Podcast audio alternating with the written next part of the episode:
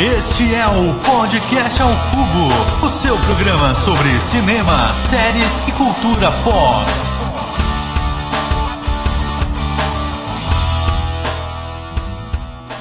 Podcast ao Cubo do Ar, no Dia da Consciência Negra, 20 de novembro. Eu sou Matheus Ribeiro e estou com.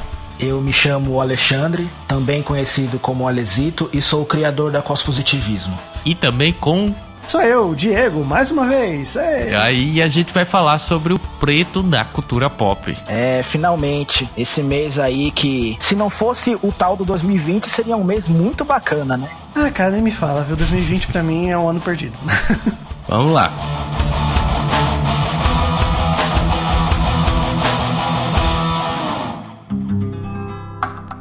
Negro é a raiz da liberdade.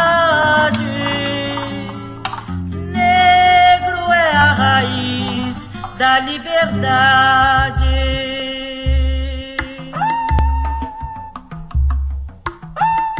Então vamos começar esse episódio, né? Na verdade, voltando um pouco, porque a consciência negra aqui no Brasil é comemorada dia 20 de novembro, né? Em comemoração, em, aliás, em menção honrosa à morte de Zumbi dos Palmares em 1695, né? Que foi um dos maiores expoentes negros que lutou pela libertação do povo contra o sistema escravista, mas a gente vai começar a mais digital, digamos, porque tem duas hashtags aí que, que a gente precisa discutir.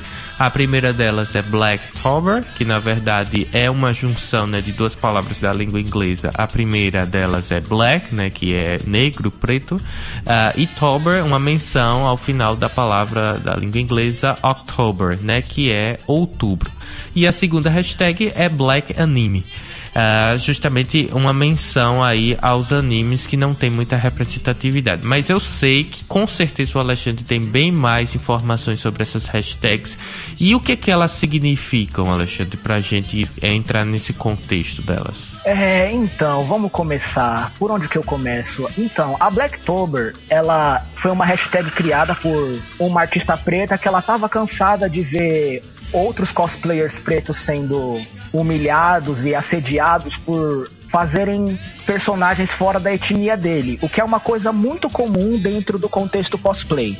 E também tem muitas pessoas que não aceitam que pessoas pretas façam personagens fora da etnia delas. Então, meio que para combater isso, ela criou essa hashtag para incentivar não só cosplayers pretos, também como artistas a, sa a saírem dessa zona de conforto e meio que cutucarem essas pessoas, fazendo ressignificações de personagens famosos como pessoas pretas. E é uma coisa que, assim, até hoje dá o que falar, viu? Porque só de você entrar quando, né? Eu já fico todo animado esperando o outubro chegar, porque eu sei que sempre vai vir arte maravilhosa. Semana passada acho que eu vi no Twitter uma, uma menina que ela ressignificou o Geralt de The Witcher e fez ele com cabelo dread, nossa, ficou maravilhoso. E é claro, né? Sempre teve comentários do tipo, ah, mas ele não é preto, ah, mas você não pode desenhar ele assim. E assim, é um personagem fictício, então a criatividade rola solta. Isso aconteceu na própria série mesmo, né, do Witcher, quando foi anunciado que eles estavam buscando personagens de outras etnias. Tanto que até rolou, ah, vamos colocar a Ciri como uma pessoa preta e tal. Eles nem sabiam se era a Ciri que ia ser, né? E já estavam, tipo, já enchendo os cunhão, praticamente. Sim, exatamente. E com a Black Anime foi praticamente a mesma coisa, só que voltado para personagens de anime, que também é uma coisa que o público preto tem reclamado muito de que não, não tem tanta representatividade preta em animes. E quando tem, é uma coisa muito, como é que fala? Escrachada, estereotipada. Eu vou dar como exemplo, vai, de um anime antigo e clássico, o primeiro Dragon Ball. No primeiro Dragon Ball, naquele que o Goku ainda é uma criança, tem um personagem que ele faz parte daquela organização chamada Red Ribbon, que ele é um homem preto, alto, careca, de terno, usando um símbolo da, da organização que ele trabalha. Ou seja, ele é praticamente um segurança de balada, né? Bastante estereotipado, né? E assim, esse, estereótipo do homem alto, careca, raivoso, meio que se perpetuou por muitos anos em até em outros animes, como por exemplo, um outro anime que ele é muito bem cotado, que é o Black Lagoon, que é um anime de mercenários que tem esse personagem que ele é um coadjuvante e ele ajuda o protagonista e ele também carrega esse estereótipo do homem careca, alto, marombado, raivoso, malandro.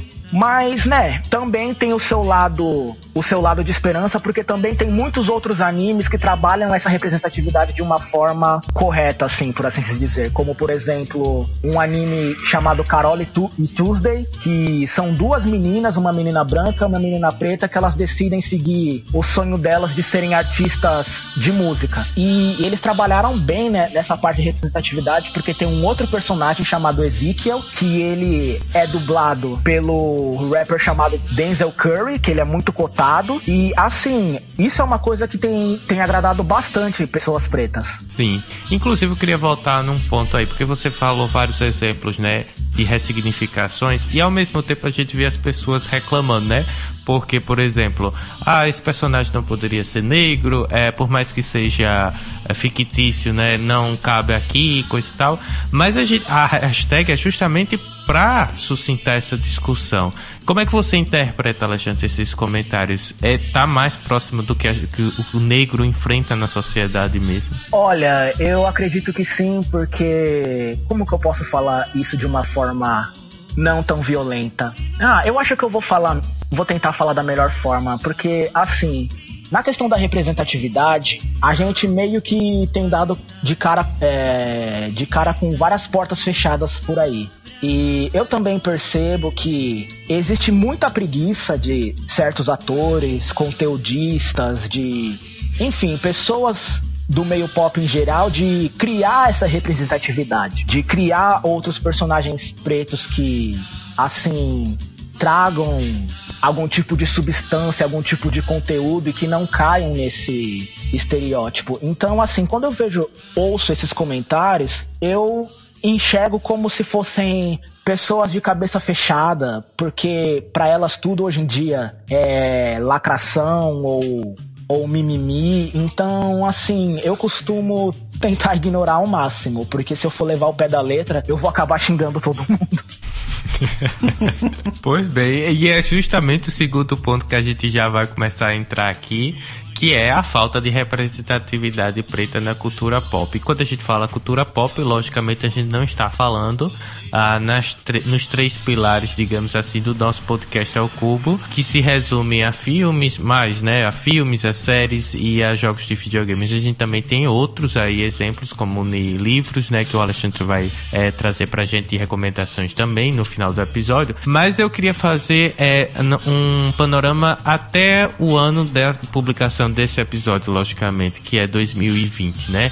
É, a gente ainda pode ver que pelo menos melhoramos no ponto de vista de representatividade preta atualmente na cultura pop, na opinião de vocês? Hum, olha, eu posso dizer que sim comparado ao que, né, vai, vamos jogar aí pros anos 90. Comparado ao que tinha nos anos 90, a gente melhorou bastante, porque muita da representatividade preta que existia, vai, nos anos 90 e até os anos 2000, era muito daquela coisa estereotipada que eu te falei antes, de, por exemplo, vai, representar é, pessoas pretas em situação de pobreza, do gueto, tentando mostrar a violência, o que que ela tem que passar, o que que ela tem que, né, conviver. E era uma coisa que eu, eu cheguei a perceber que nos anos 90 e 2000 não existiam tantos filmes, né, assim, séries de pessoas pretas que estavam no poder ou que fugiam, né,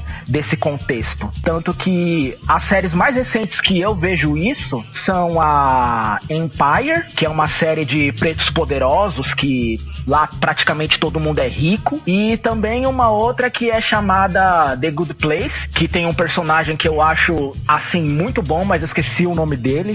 O Shid. Exatamente. E, tam, e também tem o Maluco num Pedaço, né? Que o tio Phil é juiz e tal, é uma família. Exatamente. Tal, né? Exatamente. Tanto que Um Maluco no Pedaço, eu acho que ele foi uma das únicas séries que fugiu desse contexto. Assim, eu não vou dizer que fugiu, mas ela tentou encontrar um meio termo, porque tinha o lado da da soberba, que era o tio Phil, o Carlton, a Vivian, e tinha o lado do gueto, essas coisas, que era o Will, o Jazz e a vida dele. Então, nesse sentido, dá para dizer que eles encontraram um equilíbrio bem, bem notável. Mas será que a gente ainda poderia encontrar assim um racismo velado em algumas produções que, por, por mais que tenham negros, né, é, às vezes tem uma distinção porque a representatividade, na verdade, está inerente à narrativa.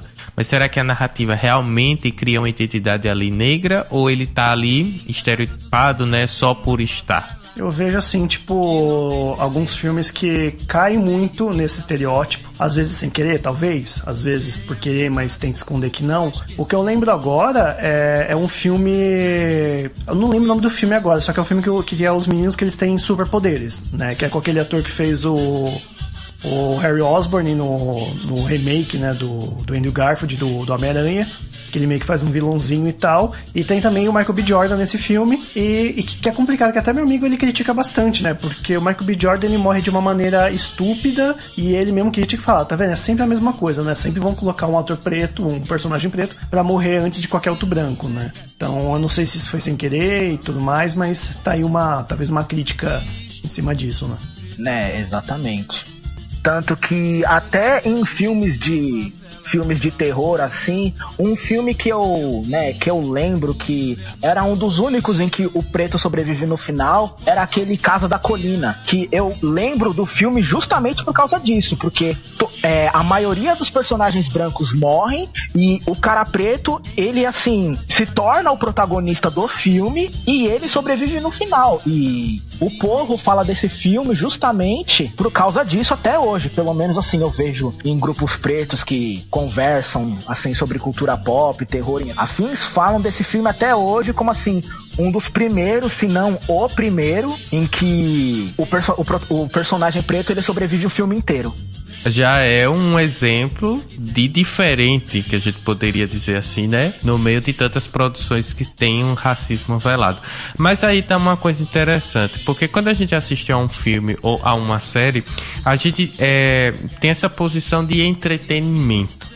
Como vocês acham que a gente poderia, na verdade, ser um consumidor ativo? Isto é, assistir aquele conteúdo e perceber que realmente ali temos um negro estereotipado, ou então não tem negro, né? Porque às vezes a gente não percebe, por mais que a gente esteja numa sociedade é, bastante heterogênea na questão raça, principalmente a brasileira. Mas como é que a gente pode desenvolver, aguçar essa consciência, né, por uma representatividade negra nos conteúdos que a gente assiste? Vocês conseguem assim pensar em alguma atitude que a gente poderia ter? Olha, uma coisa que eu sugiro que talvez funcione ou talvez não funcione, mas depende da iniciativa de cada um, é a pessoa começar a procurar por, né, por conteudistas pretos que falem sobre cultura pop, porque eu falo por mim, até eu tinha a visão meio cega para esse tipo de conteúdo. Mas logo depois que eu comecei a seguir outros conteudistas, que eu comecei a, a estudar mais sobre esse lado da falta de representatividade, eu comecei a pensar, poxa, é verdade. Nossa, como eu não tinha reparado nisso antes. E aí os meus olhos foram começando a se abrir. Então, assim, na parte de ser um, um consumidor ativo de entretenimento, eu não acho que adianta muito é, como é que fala, a pessoa tentar ir por si só, a menos que ela já tenha a cabeça aberta. O que é difícil nos tempos de hoje. Né, quando eu preciso de alguma coisa, né, ainda mais para escrever meu livro, compor algum personagem, eu sempre busco, né, uma pessoa, né, tipo, vou escrever sobre uma, uma personagem trans, eu vou atrás de informação para saber como escrever sobre uma personagem trans. Eu nunca vou saber 100%, mas tentar, né, né, entender o lado, ter mais empatia. Né? Acho que empatia é uma palavra é, grande, né? Como, por exemplo, na época que a gente foi gravar Lovecraft Country, eu vi os vídeos da Mikana, que é uma youtuber que a gente sempre indica aqui, porque ela sempre trazia um, um criador de conteúdo preto para falar com ela. Então, né, eu acho que a ideia é você pelo menos ter sempre, como a gente tá com você aqui, que é a Lê, né, que tá ajudando a gente com esse tema, porque eu e o Matheus, a gente nunca vai passar por algo que talvez você já tenha passado. Então é sempre bom você sempre procurar pessoas, né? Pelo menos é o que eu acho, né? Exatamente. Então é uma questão, na verdade, de ouvir o diferente, né? Porque por mais que a gente viva melhor numa sociedade heterogênea, a gente não consegue ter a dimensão do outro, né? Por mais que par participe da nossa, do nosso cotidiano. É, e tem uma coisa interessante também aí que o, o Alexandre falou, que é uma visão cega, né? É um paradoxo, mas é uma realidade mesmo. É, e tem alguns autores, né? É, autores também, atores, atrizes e personalidades de uma forma geral, que fazem com que a gente comece a perceber, né? Eu tenho uma personagem, aliás, uma atriz que para mim é um expoente na questão da luta pelo negro na cultura pop, mais precisamente no mundo audiovisual, que é a, a Viola Davis, que ela fez o, a, a série, né, How to Get Away with Murder, e ela é bem engajada nessa luta mesmo. Eu acho bastante interessante isso aí. Vocês têm outros exemplos assim que ajudaram vocês a é, verem a luta do negro por outros expoentes? É uma pergunta muito boa. tipo, pensar agora, né? A gente só vai lembrar do, dos casos mais emblemáticos de, de agora da, da, nossa década, né?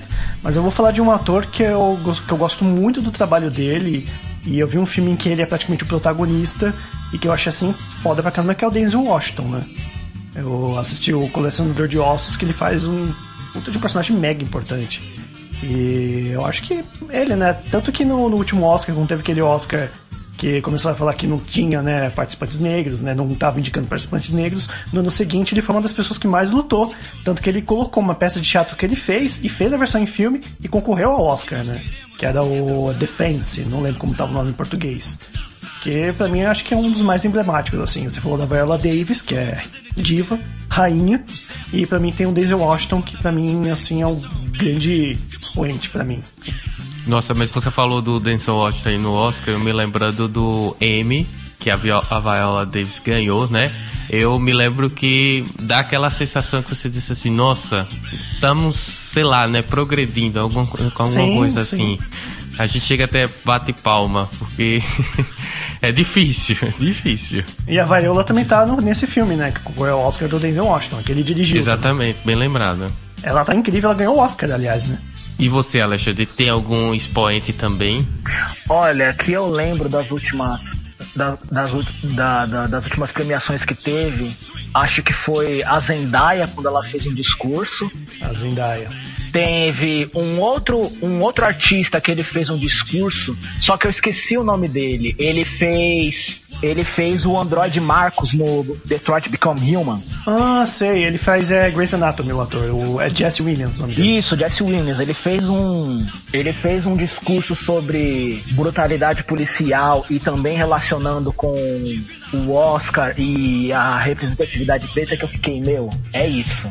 Mas eu acho que, assim, o cara que eu mais sigo no momento, né, que eu tenho acompanhado alguns vlogs dele, é o artista que faz o Mr. Nancy do American Gods. Eu esqueci o nome dele também, né? Depois do que ele falou nessa série, eu acho que reflete muito até com o que a gente tá falando aqui no momento. Não só, né, da questão real, mas também da questão de que, né, ele era um artista e tanto. Para mim era ele, era ele por si só, né? Eu posso estar errado e quem quiser discordar tudo bem, mas ele era uma das pessoas que carregava forte a série nas costas.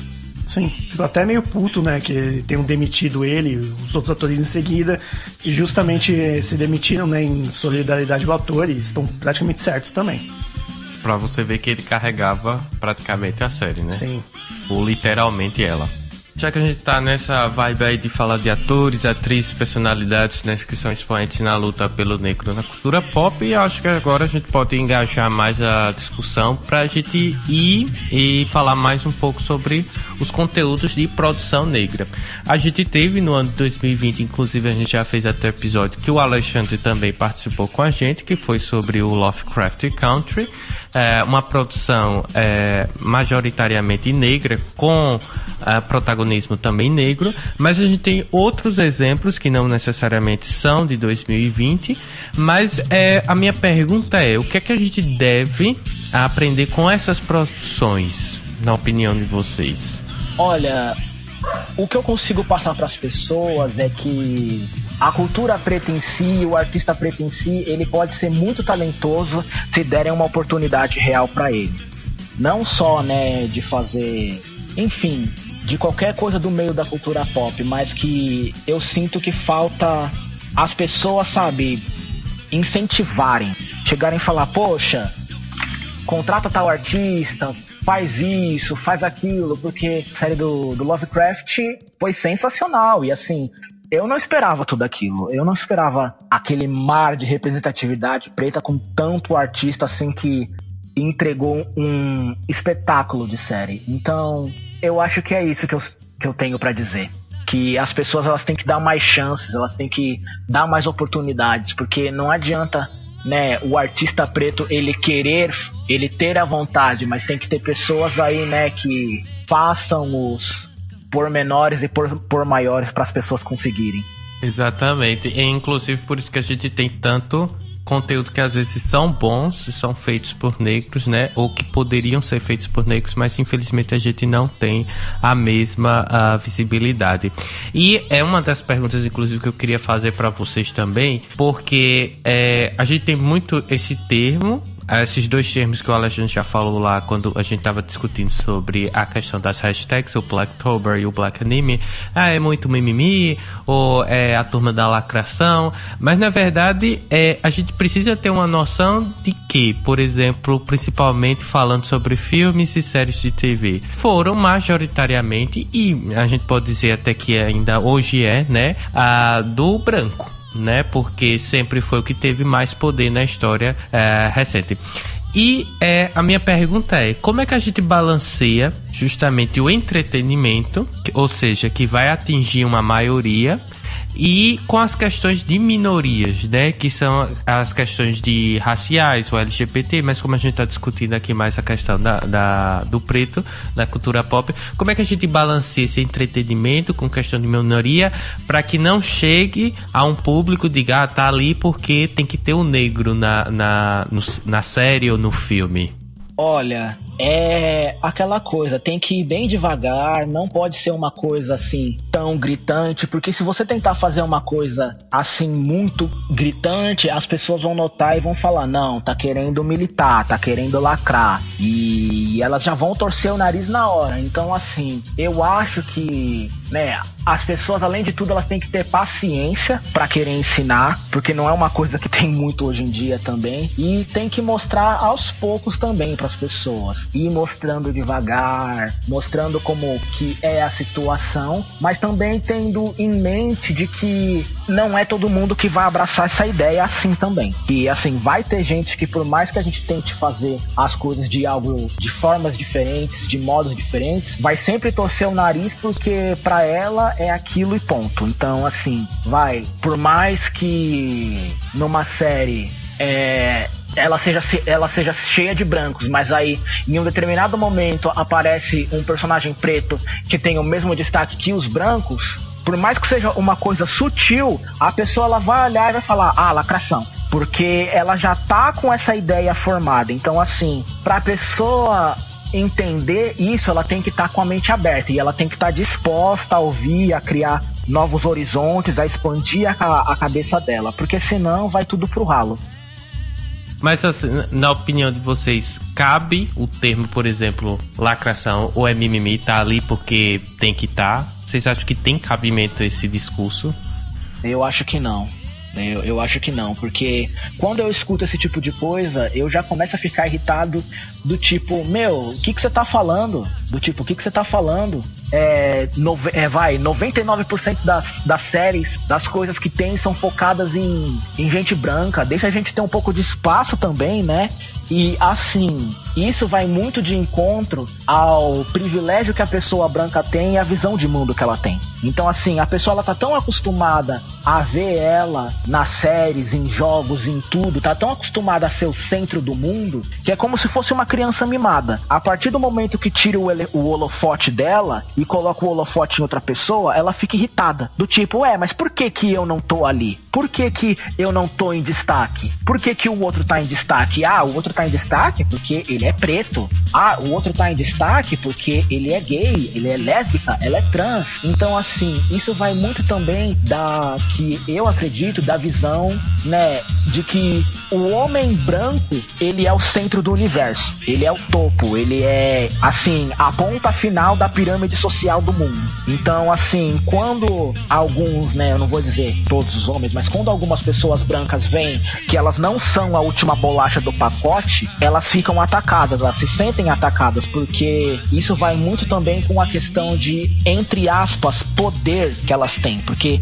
querendo ou não, toda essa dinâmica ela revolve sobre poder, não só na questão do poder financeiro, mas do poder social, do poder de, do poder assim que envolve praticamente todas as coisas que a gente faz. Então, assim, quando uma pessoa branca ela vê isso, na maioria das vezes, não estou dizendo todas, mas algumas pessoas elas se sentem diretamente atacadas, porque elas têm medo que nós, quando tivermos o mesmo poder que elas, façamos o mesmo.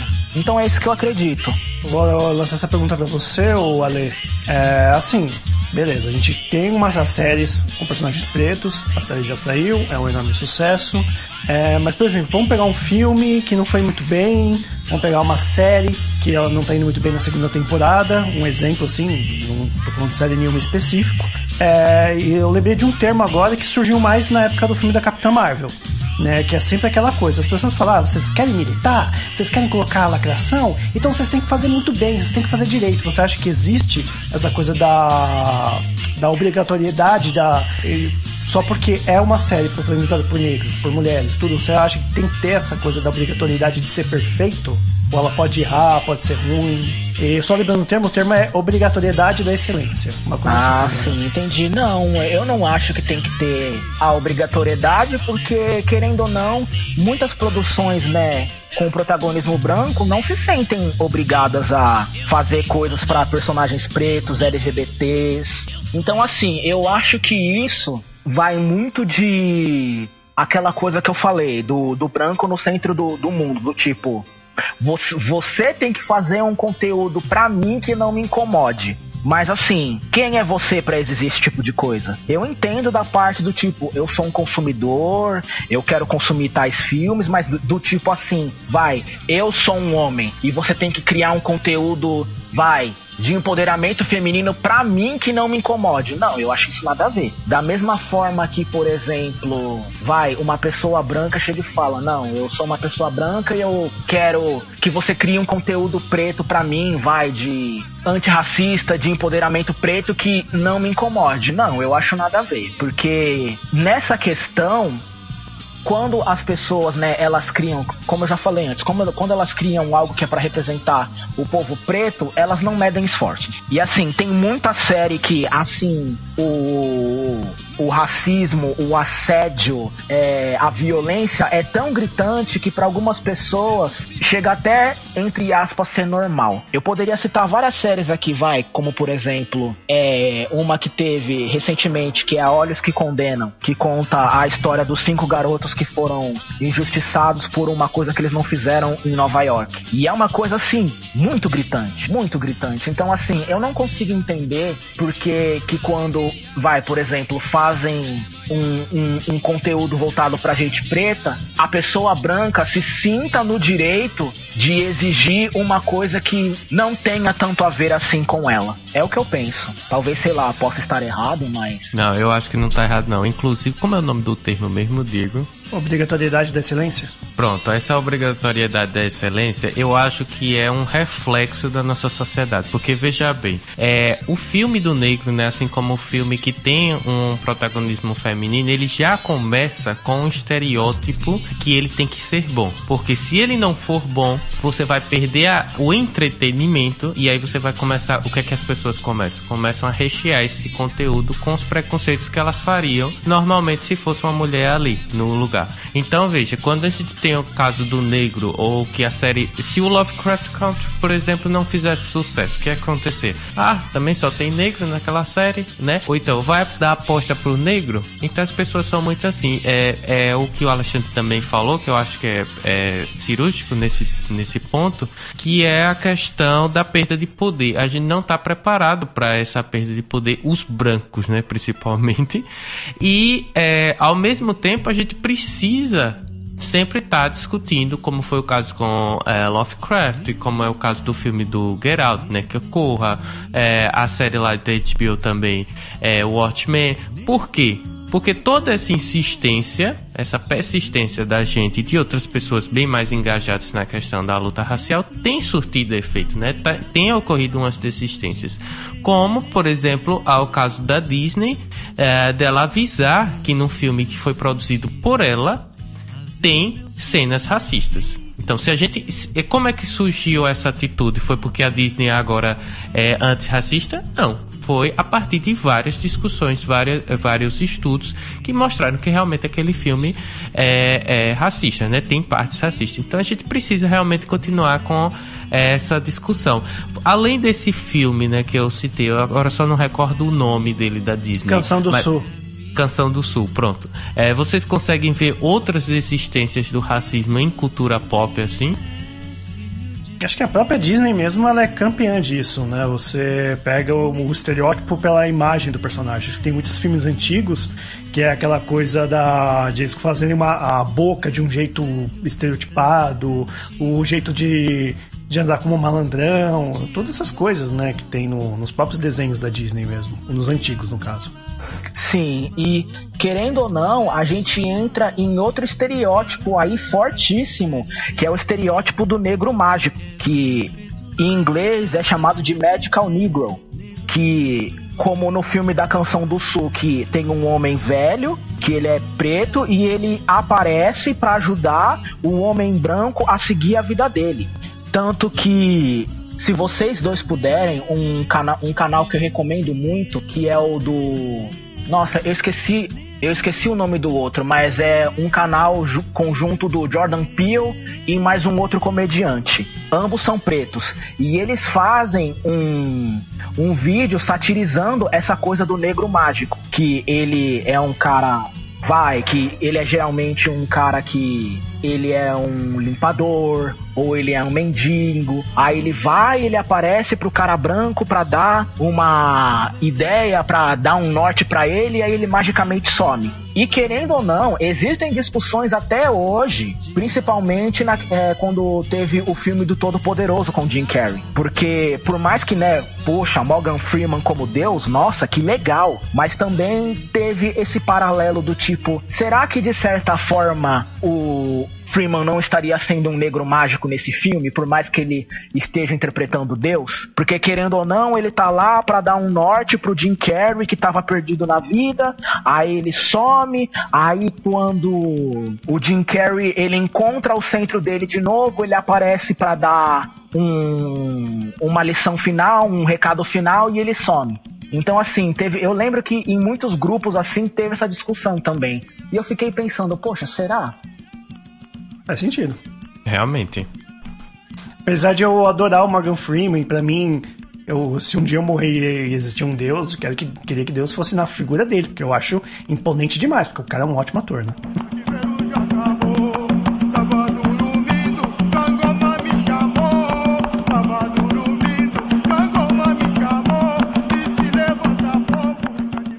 Bom, o episódio tá acabando, né? E logicamente a gente não poderia deixar os nossos ouvintes órfãos de conteúdos para assistir uh, e também uh, falar sobre, discutir uh, sobre o racismo né, com outras pessoas e com a gente também.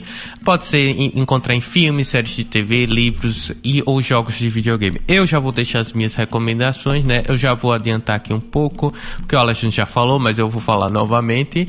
Eh, uma recomendação de uma minissérie que é Quando os Olhos con os olhos que condenam, na verdade, né, que em inglês ficou When They See Us, é Lovecraft Country, logicamente, que a gente já comentou aqui no, no podcast ao Cubo. Uh, tem um filme, né, saindo do forno na Netflix, não ficou muito famoso em 2020, mas é, vale a pena assistir.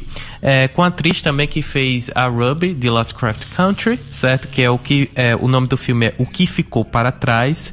His House uh, de 2020. Uh, eh, ele fala de um racismo que é muito latente lá nos, uh, no Reino Unido, que é principalmente para aqueles refugiados. Então sofrem por duas vezes, ao quadrado, digamos assim, né? Por ser refugiado e por ser ao negro. Cubo. Ao. Não, ao quadrado. são duas vezes. É, e principalmente porque são é, negros e são é, nigerianos, né? Então você já pode imaginar o preconceito aí também. E deixo também, por último aí, uma recomendação de série também muito boa na Netflix é Atlanta. E vocês, quais são as recomendações que vocês têm aí para os nossos ouvintes? Só para lembrar, o filme que eu falei mais cedo, The Defense, do Denzel Washington, aqui no Brasil tá como Um Limite Entre Nós. Que aí já fica também como recomendação, né? O filme que a Viola Davis ganhou o Oscar de melhor atriz. E também recomendar o que eu assisti ontem, que eu não sei porque eu demorei tanto tempo para ver esse filme, mas ele é incrível, do Spike Lee, que é o Infiltrado na Clã, que é um filme incrível mesmo, histórico, baseado em fatos. Esse eu tenho que assistir, porque tá na minha lista e eu tô postergando. Vou começar É a muito bom. Aproveita, tá na Amazon. Quem tem Amazon aí pode pegar assistir. Não sei onde que tá o limite entre nós, né? Se tá no, na locadora verde, né? Como diria o John, né? né? No, por, por Torresmo. Mas pelo menos esse outro filme que eu, que eu falei, né? O Fitado na Clã também ganhou o Oscar de, acho que de melhor roteiro, né? É do Spike Lee, que é um diretor incrível e que deve ser aí Sim. visto. E também né, o Lovecraft Country, né? Que é a mais recente série, né? Pra quem não ouviu, a gente já tem um episódio gravado com a participação do Alexandre também. E que, cara, como eu falei, é um terror do Lovecraft racista totalmente ressignificado, que eu adoro essa palavra. É, né? e assiste também o Watchmen, se você gostou. Eu vou encerrar aqui recomendando um livro que eu acho que vai ser muito bom, porque já vai sair até filme dele. Quer dizer, tá em produção, que o nome do livro é Filhos de Sangue e Osso, que é escrito pela Tommy Adeyemi, que ele é um livro assim que eu tô lendo ainda, ele é muito bom e ele foca bastante no panteão africano, principalmente dos orixás. Então, assim, pra pessoa que tá procurando, vai, uma história de fantasia preta, é muito, muito bom. Eu recomendo fortissimamente. E eu também recomendo um filme da Janelle Monet, que é o A Escolhida, que traduzindo também ficaria como Antebellum, que assim, ele é um filme com um plot twist muito bom. Eu acho que hoje em dia tá na moda usar o racismo como terror. E tem dado muito certo. Então é isso aí. Muito bem, com essas dicas aí recomendações, dá pra você engordar aí sua lista que você vai assistir, logicamente, aí vai comentar também com a gente. É, infelizmente, esse episódio a gente já vai embora, mas essa discussão com certeza continua em nossas redes sociais, que é tudo arroba podcast ao cubo. Estamos lá no Twitter e também estamos no Instagram. E também temos, logicamente, claro, que é o dia que vai falar o nosso TikTok. Onde tem as incríveis dancinhas que eu faço, né? Como se fossem muitas, né? É. E eu tô prometendo um monte de dança e, infelizmente, né, não estou fazendo, né? Tá, tá é, no período eleitoral, né? Só como é, candidato ao podcast ao Cubo. Mas vamos ver também aqui para terminar. O Alexandre também ele participa de uma página no Facebook, né? De cosplay. Diz aí, Alexandre, onde é que a gente pode encontrar mais sobre o seu trabalho. Então, chegando no Facebook, é só você procurar a página Cospositivismo, que é uma página focada em diversidade e discussão sobre as coisas que acontecem no meio cosplay brasileiro. Também tem no Instagram Cospositivismo. É só vocês me encontrarem por lá. Se você não assinar, eu vou, eu vou deserdar todos vocês, cubolinos e cubolinas, viu? Que a página é muito boa, vale muito a pena. Pra quem não gosta de cosplay, acessa lá, você vai conhecer, você vai amar, com certeza. Sim, vale muito a pena. Inclusive, todos os links, todas as recomendações estão lá no nosso post, lá no nosso site, que é podcastalcubo.com. E vamos embora, né? Vamos embora que eu tenho que assistir essas recomendações e a gente volta para os próximos episódios. Tchau, tchau, gente. Até a próxima. Tchau, tchau, cubolinos e cubolinas. Tchau!